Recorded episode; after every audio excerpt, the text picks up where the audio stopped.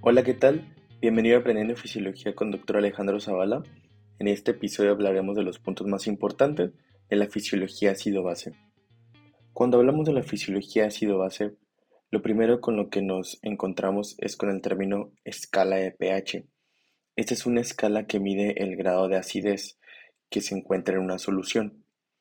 Esta escala tiene un rango de 0 a 14, siendo el valor de 7 para un pH neutro, es decir, que no es considerado ácido ni es considerado alcalino. Y los valores por debajo de 7, vamos a decir que es un pH ácido. Y los valores por arriba de 7, decimos que es un pH alcalino, un pH básico. En este contexto vamos a hablar del pH en nuestro organismo. Por lo general nuestro pH es neutro su rango de normalidad es de 7.37 a 7.42, aunque pudiera variar un poco dependiendo de la bibliografía de donde se esté leyendo. Sin embargo, esto es lo usual. Las sustancias que participan o están relacionadas con el pH son las siguientes. Primero tenemos a los hidrogeniones o protones, la cantidad en la que se encuentran es de 40 nanoequivalentes por litro. Es importante saber que este submúltiplo o esta unidad está representada en nano. La siguiente sustancia o molécula que participa en pH es el CO2, el dióxido de carbono. El rango de normalidad es de 35 a 45 milímetros de mercurio tanto en sangre venosa como en sangre arterial. Sin embargo, recordemos que la sangre venosa tiene mayor cantidad de CO2 que la sangre arterial. Y por último, tenemos el bicarbonato, el cual tiene que ver con el componente alcalino o básico. Este se encuentra en niveles de 24 a 28 mil equivalentes por litro. Estas son las sustancias o moléculas que más participan o repercuten en el pH. Hay una fórmula para calcular el pH utilizando al bicarbonato y utilizando al CO2. La fórmula es la siguiente. El pH es igual a 6.1 más el logaritmo de lo que salga de la operación bicarbonato entre CO2 por 0.03. Yo les recomiendo que al momento de calcular el pH con esta fórmula, primero hagas la operación bicarbonato entre el CO2 por 0.03. Ya que lo tienes, tecleamos el botón de log y luego ya le sumas el 6.1. Ya que si se pone todo en la calculadora, debido a la configuración que ésta puede tener, puede marcar como error o puede dar un dato anormal. Continuamos ahora con el origen del ácido en el organismo. La principal fuente de ácido es el CO2, el dióxido de carbono. Este proviene del metabolismo celular, es decir, del trabajo celular. Y es que el CO2 en el organismo se convierte a ácido, a hidrogenión, debido a la enzima anidrasa carbónica. Es el principal componente ácido del organismo. Otra fuente de ácido son los ácidos fijos. Estos son ácidos distintos al CO2, provienen de distintos mecanismos, por lo general no están presentes, pero alguno de ellos son los siguientes. Puede ser el ácido láctico, que este se produce en situaciones de ejercicio extremo, o también hay ácido láctico cuando hay hipoxia en los tejidos, es decir, una disminución de oxígeno en el tejido. Otro ejemplo de ácidos fijos son los cuerpos cetónicos, esto sobre todo en las cetoacidosis diabéticas. El beta-hidroxibutirato, el ácido acetoacético son ejemplos de ácidos fijos. Así que el CO2 y Por otra parte, los ácidos fijos son los principales componentes ácidos del organismo. Vamos a hablar ahora de cómo se neutraliza a este ácido. Tanto en el líquido extracelular como líquido intracelular hay presencia de moléculas que consideramos como tampones o neutralizadores.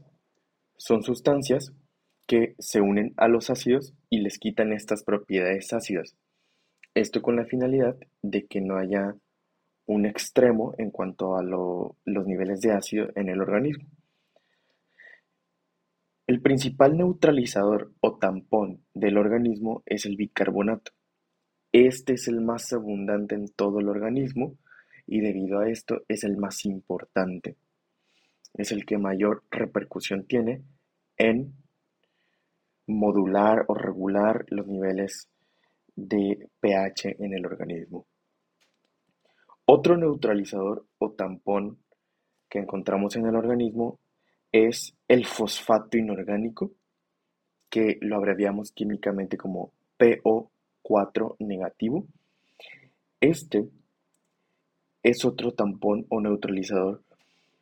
De hecho, es un poquito más fuerte o más intenso que el bicarbonato para llevar esta función neutralizadora. Sin embargo, este fosfato inorgánico solamente se encuentra a nivel de la orina.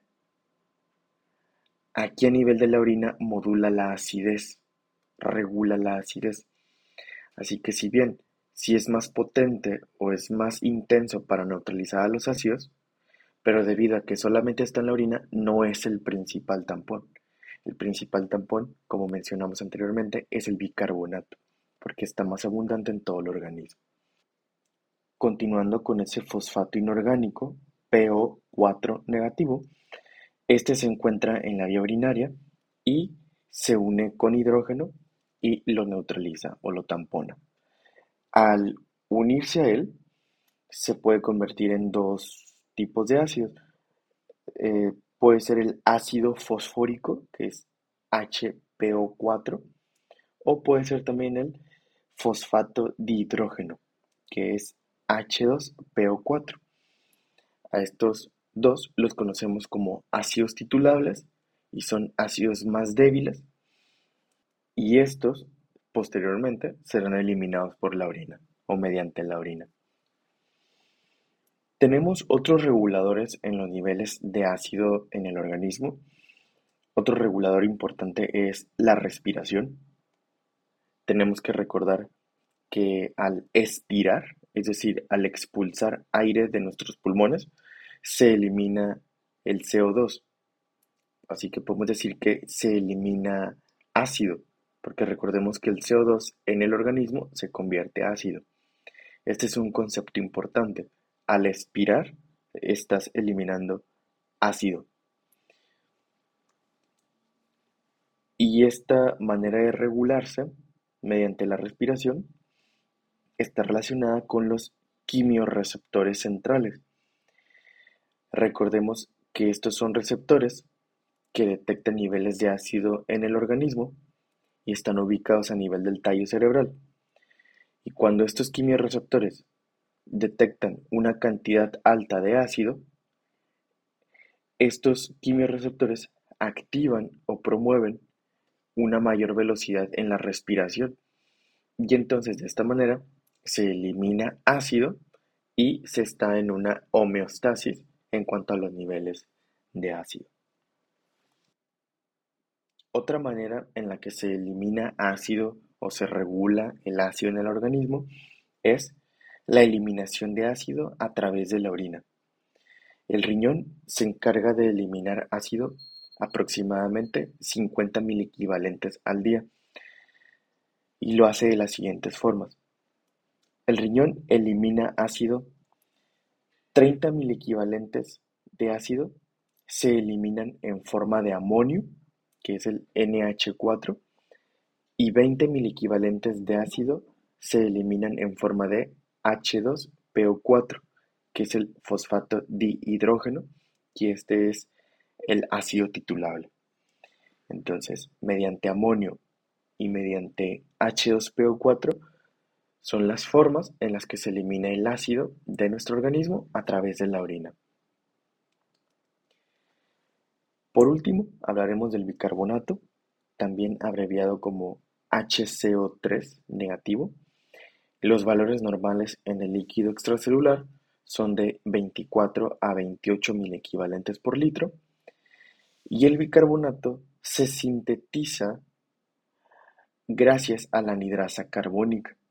Esta es una enzima que se encuentra en los tejidos periféricos, eritrocitos, riñón, en muchos tejidos. Su función es neutralizar los ácidos en todo el organismo en general y mantener una homeostasis en el pH. Todo el bicarbonato que hay en el organismo se filtra a nivel del glomérulo renal. Sin embargo, el 99.9% de este bicarbonato se reabsorbe otra vez hacia la sangre a nivel del túbulo contorneado proximal. Esto es un concepto importante. Y se hace mediante el transporte activo secundario, que es un cotransporte de sodio bicarbonato. Algo importante de decir es que siempre que se reabsorba un bicarbonato hacia la sangre, se elimina o excreta una molécula de ácido hacia la orina siempre se va a la par. Por ejemplo, si un sujeto reabsorbe 25 moléculas de bicarbonato hacia la sangre, esa persona va a eliminar hacia la orina 25 moléculas de ácido. Siempre van a la par. Esto es debido a los mecanismos de transporte que se encuentran en las células del túbulo contornado proximal. Por último, en cuanto al bicarbonato, podemos decir que su reabsorción hacia el organismo depende mucho de la cantidad de volumen o de líquido que tenga la persona en su organismo. Y tenemos el siguiente concepto. Personas que tienen pérdidas de líquidos o hipovolemias debido a vómitos, diarreas, hemorragias, sudoración, etc. Personas que tengan pérdidas de líquidos, tenemos que tienen un incremento en la activación del sistema renina-angiotensina-aldosterona.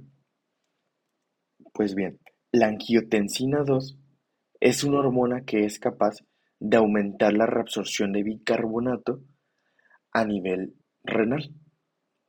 Esto es debido a que la angiotensina 2 activa al intercambiador sodio-ácido y con esto promueve una reabsorción de bicarbonato hacia el organismo.